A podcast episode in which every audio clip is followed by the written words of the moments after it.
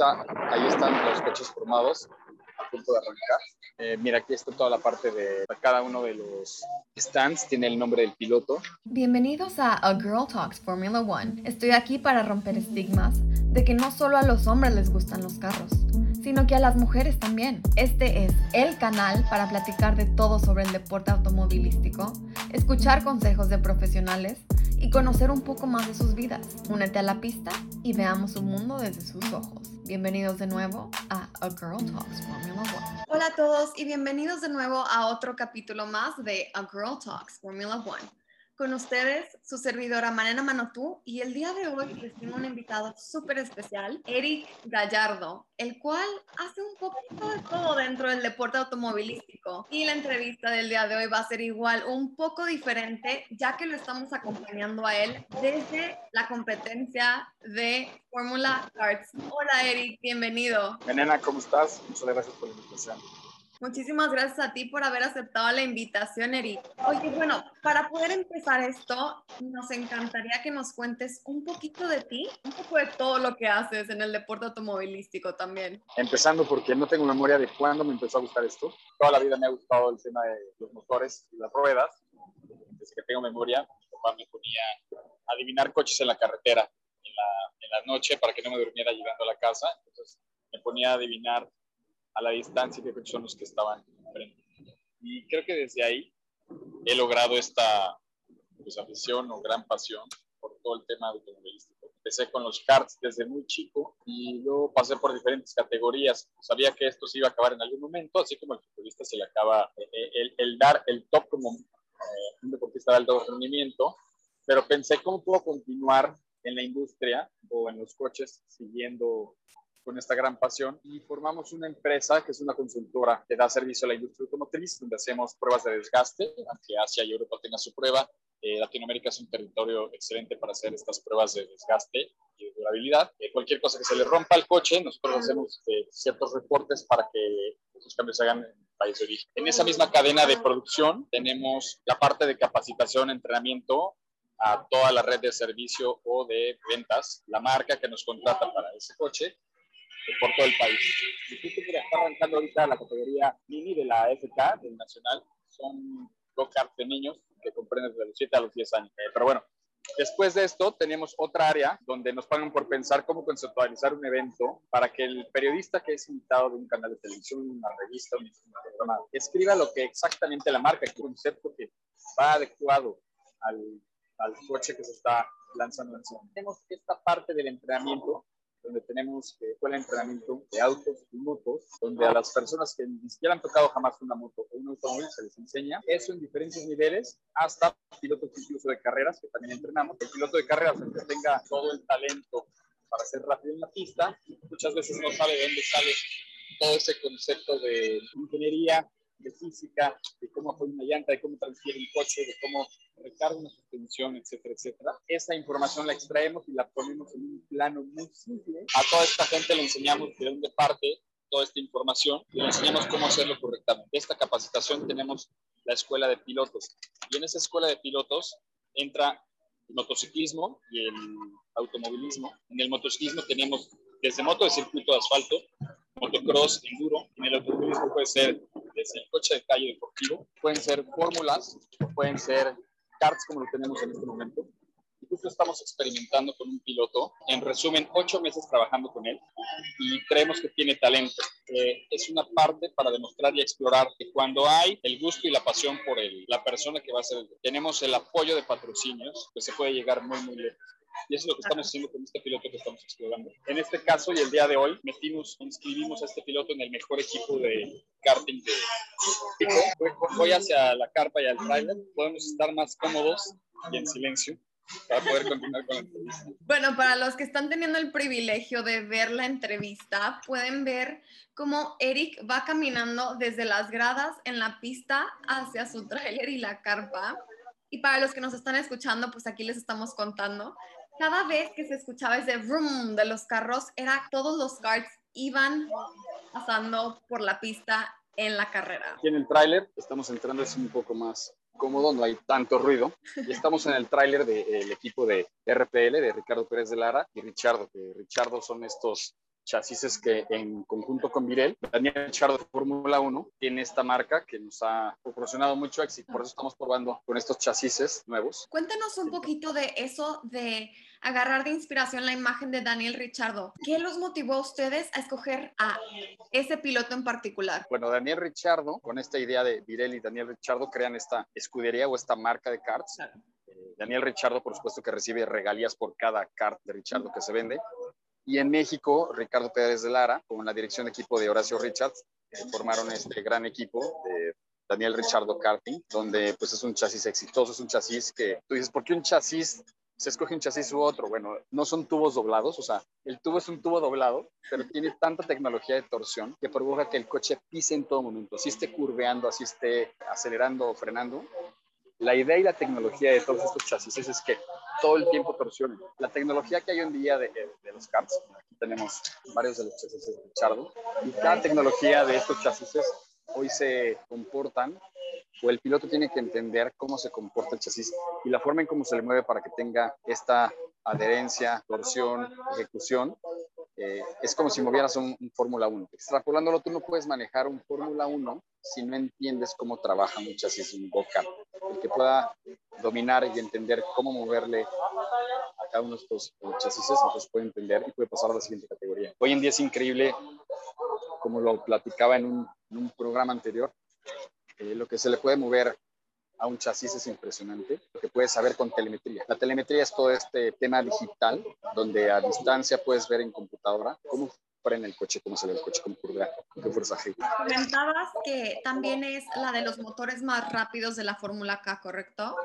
Correcto. Los KZ1 tienen motores 133 centímetros cúbicos, con motores TN europeos, eh, que llegan a desarrollar en esta recta hasta 145 kilómetros por hora. Tal vez no suena mucho, pero para ir pegado al piso, coche tan chiquito, Claro, para es, es demasiado. Así es. Bueno, para los que no nos están viendo, ahorita Eric se encuentra justamente en el tráiler donde están ubicados todos los karts. Bueno, yo quería preguntarte una cosa a ti. Estuvimos estudiando un poquito en Instagram y vemos que tienes una foto con el papá de Nico Hulkenberg. Cuéntanos un poquito de esta historia. ¿Quieres platicar de esa parte de la estoqueada? De la estoqueada. Nico Hulkenberg, del papá de Nico Hulkenberg. Pues bueno, fue en una Fórmula 1 donde fuimos invitados de Renault y, e Infinity. En esta Fórmula 1, bueno, nos trajeron toda la semana dentro del pit, en la suite y demás. Eh, ahí pudimos conocer, estar con los pilotos, con Carlos Sainz en ese entonces, y Nico Hulkenberg. Estuvimos con Alan Prost, que en ese entonces es, como de alguna sí, forma. El ex campeón mundial. Exacto, el ex campeón mundial Alan Prost, que de alguna forma, eh, para Renault en ese entonces, un asesor como lo fue Nico. Y estuvimos conviviendo con él. En la misma convivencia, bueno, convivimos mucho con el papá de, de Nico, una maravillosa persona, y entendemos por qué Nico tiene ese ángel. Ese carisma, ¿no? Exacto, ese carisma que tiene Nico, pues eh, qué chistoso que también pueda ser heredado tal vez del papá. Claro. así fue como lo sentí, así se sintió y, este, es muy padre. Muy padre esa Sí, la verdad es que sí, porque bueno, eso también es algo muy padre de tu carrera, ya que aparte de que haces un poco de todo, también conoces gente de todas las categorías, que eso es algo que a mí me parece fascinante, la verdad. O sea, no cerrarte una sola categoría y, eso te hace también crecer y, e ir conociendo gente del medio. Exacto, sí, a lo largo de estos años me ha tocado estar con mucha gente muy importante en diferentes países, y eh, compartir asiento en, algunas carreras, por ejemplo en Nürburgring, en, Alemania, muchos pilotos de gran talla, me ha tocado también capacitar o entrenar a muchos pilotos que ahorita están teniendo mucho éxito y no me puedo colgar la medalla de, la medalla de todos los méritos, pero sí me da simplemente orgullo de estar en los inicios de, de ver esos ojos, esa, esa pasión, ese, ese coraje, ese enojo, frustración y felicidad de, muchos de esos pilotos que a lo largo de los años han podido lograrlo en diferentes disciplinas. También triste ver cómo se quedan muchos en el camino. Claro, pero es como todo y, y justamente e, esa parte positiva que remarcas a mí se me hace súper importante. Ir viendo cómo a estos pilotos que vas formando vayan creciendo y alcanzando diferentes cosas. O sea, como que también sus logros se pueden llegar a sentir como logros tuyos también. Sí, de hecho es así. Así como abordas y adoptas toda la frustración de, los pilotos que vas entrenando que son tus amigos, que vamos juntos en el camino, de igual forma existe esta, este sabor de la victoria cuando, cuando ganan, ¿no? Hoy uno de los pilotos en la categoría junior quedó en primer lugar en la X30 Junior, entonces eso fue una gran alegría para todo el equipo. Claro, por supuesto. Y quién sabe, a lo mejor algún día podremos ver a uno de esos pilotos en la Fórmula 1 en el futuro. Dime tú qué es tu favorita de tu carrera o lo que se podría decir, bueno, lo más gratificante ya nos lo dijiste, pero ¿qué, ¿cuál es tu parte favorita de tu carrera? Pues digo, yo en algún punto de la juventud tenía que haber estado corriendo máximo a los 16 años, a los 21 ya cuando muy tarde en Europa. No lo logré, pero se abrió una oportunidad de hacer Fórmula Renault en Francia, de hacer un test allá. Claro, si pasabas este test, podías manejar un Williams de Fórmula 1. Que se me haya cumplido ese, ese sueño de haber manejado el Fórmula 1 ha sido como lo más, lo más grande. Digo, he cumplido muchos sueños. Chistoso, porque cada que lo he como solicitado al universo se ha cumplido, que ya está en el Dakar y entonces KTM México me invita a hacer un recorrido por donde hacen en el Dakar lanzando la nueva moto. Hoy en día trabajo para Ducati haciendo diferentes pruebas y lanzamientos, no sé, hay, hay muchísimas cosas. En Europa, en Alemania estuve estudiando, trabajé varios años para BMW en todos los cursos de manejo de moto y de coche que pueden existir en las diferentes pistas de Europa. Eso también me, me, llena de satisfacción. Este, por estar involucrado, también hicimos una vez un viaje que fue desde Mónaco hasta París, pero en puros superautos. Wow. Este, terminamos y culminamos viendo la Fórmula 1 en Mónaco en un yate. Sí de glamour, cosas divertidas, cosas que corresponden al tema automotriz. Digo, ahorita viene, empiezan a venir muchos, muchos recuerdos y muchas cosas a mi cabeza. Me llenan y, que es padre cómo he podido como llenar ese estado del bucket list, palomeado muchas de las cosas que soñaba de niño y que se han ido cumpliendo. Muy padre porque se han cumplido y entonces ahora estoy llenando nuevos objetivos, nuevos sueños que, que, ya no son, no los veo lejos porque todos, como todos se han cumplido, entonces ya me puedo imaginar una cosa muy loca. ¿Por qué? Porque con esfuerzo, con dedicación, el universo te pone a la gente que te va a llevar en esa dirección. Entonces, Estoy súper de acuerdo contigo. Yo igual siempre digo que las manifestaciones son verdaderamente importantes en la vida y eso son parte de las cosas que te ayudan a... Bueno, ahí teníamos el ruido del motor para todos nuestros oyentes. Se pueden sentir verdaderamente en la carrera de Fórmula K. Muchísimas gracias, Eric, por esta oportunidad. Y dinos tú, ¿quién es tu piloto favorito de la Fórmula 1? O bueno, dinos tu top 3 si no tienes un favorito. Híjole, es que, o sea, dices de los existentes, pilotos de Fórmula 1. Te refiero de los, de, los actuales. De los actuales. Me gusta el carisma y el estilo de Daniel Richardo, pero... hay algo, hay algo que tiene Charles Leclerc. Me gusta esa sobriedad, me, me gusta el carisma, tiene Charles Leclerc, esa sobriedad, esa, esa tranquilidad, esa tenacidad. Tiene, tiene, algo que creo que va a cumplir todo ese protocolo que llena para mí un piloto overall. Es decir, yo he admirado durante muchos años a Juan Manuel Fangio, a, a Michael Schumacher y a Ayrton Senna Silva, porque, porque no solo fueron pilotos rápidos, no solo fueron pilotos agresivos y campeones solo por manejar bien, sino eran buenos hermanos, buenos hijos, buenos papás, en su caso, buenos esposos. Y eso los llevó a ser exitosos en todo lo que tocaban. Y eso es lo que yo trato de evaluar y estudiar en las carreras de los pilotos para saber si van a poder llegar. Aquí, y lo que formamos en los pilotos no es nada más que sean rápidos y agresivos sino que sean humanos, ¿no? Exacto. La disciplina empieza desde el lugar. Amor o la calidad humana con la que ellos caminan es, es lo que los va a, llegar, los va a llevar a ser triunfadores y admirables. Estoy muy de acuerdo contigo y la verdad es que me encantó tu respuesta porque es verdad, no se trata de formar celebridades. O sea, aquí su principal profesión es ser pilotos. Ya la fama y todo el dinero y todo ese tipo de cosas vienen aparte, pero aquí yo siento que justamente como tú dices, lo que se trata es de formar pilotos humanos que siempre tengan los pies aterrizados, porque siento que este es un deporte en donde si no te cuidas es muy fácil perderte. Sí, no quiere decir, cuando me preguntaste cuáles son tus top 3 o cuál es tu piloto favorito, la realidad es que tengo admiración por muchos, o sea, desde Lewis Hamilton, aunque no somos muy afines en personalidad, pero valoro su disciplina y que es vegano y, que, y como en lo que él cree que le ayuda, le ayuda y funciona. ¿no? Eh, puedo hablarte de Max, Verstappen, que es un carnicero y también me atrae mucho esa personalidad agresiva. Puedo admirar a Checo Pérez porque pues, lo conocí de chiquito y es mexicano y sé que tiene la gran oportunidad de pelear un carnicero como Max. Eh, en fin, o sea, te puedo hablar de muchísimos pilotos que, que admiro. Cada uno tiene su, su, parte de admirar. Es que está muy difícil, hay demasiados muy buenos y todos son tan diferentes. Pero fíjate que me gustó que has escogido a Charles Leclerc, porque aparte de que sí le veo mucho futuro como campeón mundial, también me recuerda muchísimo a estos otros pilotos que dijiste al principio de Fangio, Schumacher, Ayrton Senna. Tiene como ese glamour de la Fórmula 1 antigua. Entonces, Jacques Leclerc por eso también es de mis favoritos. Pero vamos a pasar a un siguiente punto en el que nuestra previa entrevistada, Mary Aldersley, que ella es de las nuevas ingenieras de McLaren, tiene una pregunta para ti. What was your most inspirational moment in Formula One? Y eso traducido sería, ¿cuál fue tu momento más inspiracional en la Fórmula 1?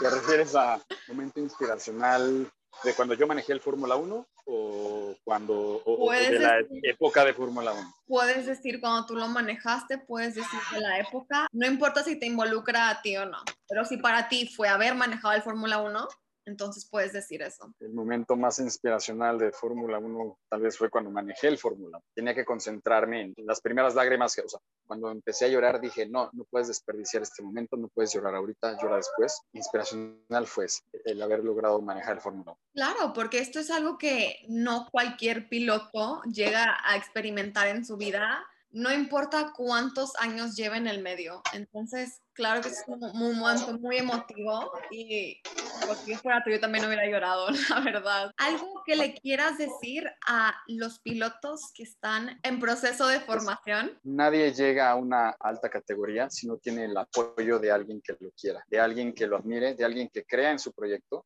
de alguien que crea que lo que quiere hacer es válido, tiene fuerza. Entonces puede ser el papá, puede ser el tío, puede ser un patrocinador, puede ser un altruista que vea la chispa o el talento en alguien. Alguien como piloto en esa etapa de búsqueda, bueno, tiene que buscar esa persona que le impulsa. Tenemos que buscar un equipo que te guste también, una categoría en la que te guste, porque aquí lo que me he dado cuenta a través de los años es que no tienes que buscar lo que haya o lo que caiga, sino tienes que buscar lo que te gusta y lo que quieres hacer. Todo se ordena para que se cumpla, pero entonces tienes que estar perfectamente enfocado. Si no sabes el inicio hacia dónde quieres ir, inicies con los go-karts. Hay diferentes pistas, incluso de los karts eléctricos que te pueden ayudar a saber si tienes el talento, si tienes el gusto y de ahí, pero por los go-karts. Y después hay diferentes categorías que puedes enfocar. Fórmula o el turismo. Fórmula es el que tiene las llantas destapadas y la cabina en el centro, y el turismo es como el coche de calle, pero de carreras. Eh, existen otros, pero para, para esas dos vertientes, imaginarte qué te gustaría más correr, fórmulas o turismo. Y en ese enfoque que tengas o en esa visión que tienes del futuro, entonces ya puedes empezar a trabajar y solito se van ordenando las cosas, siempre y cuando estés ordenado, enfocado y que te acerques a persona que a personas como nosotros o algún equipo de carreras pueda guiar, ya sea en qué coche sentarte o qué patrocinador buscar. Claro, pues la verdad es que muy profundo tu consejo, pero no pudiste haberles dado un mejor consejo. Sumamente importante saber cuál es tu verdadera meta para que de verdad puedas acercar y que todo en tu vida se vaya alineando a llevarte a ese lugar. Pues muchísimas gracias, Eric, por haber tomado esta entrevista. Me encantó que nos hayas invitado un poquito a tu mundo, que nos hayas llevado a la carrera contigo y de haber formado parte de este podcast. Menena, muchísimas gracias, de verdad. Y gracias por haberme acompañado a la carrera de Monterrey de FK. Todo este mundo tan especial, tan pasional, aunque no te guste, invita, invita a ser parte de. 100% de acuerdo, es un mundo que te atrapa. Y ya para finalizar, cuéntanos, Eric, ¿Hay alguna red social a la que te gustaría que te siguieran? Pues tenemos varias redes sociales de diferentes empresas porque tenemos una pista ProMX que es arroba ProMXPark. Eh, está arroba motor.training, que es toda esta consultoría que tenemos acerca del industria automotriz. Y si quieren seguirme en, redes o, o, que les conteste algún mensaje directo, síganme en arroba car Perfecto, me gusta el doble sentido ahí. Pues muchísimas gracias a todos igualmente por haber llegado hasta el final de la entrevista y nos vemos de nuevo en nuestra próxima entrevista en A Girl Talks Formula One. Hasta la próxima. Gracias, Menena. Muchas gracias por haber formado parte de esta carrera con nosotros y haber llegado al final de la entrevista. Nos vemos en el próximo episodio o en nuestras redes sociales de Instagram y YouTube, A Girl Talks Formula One. Hasta la próxima.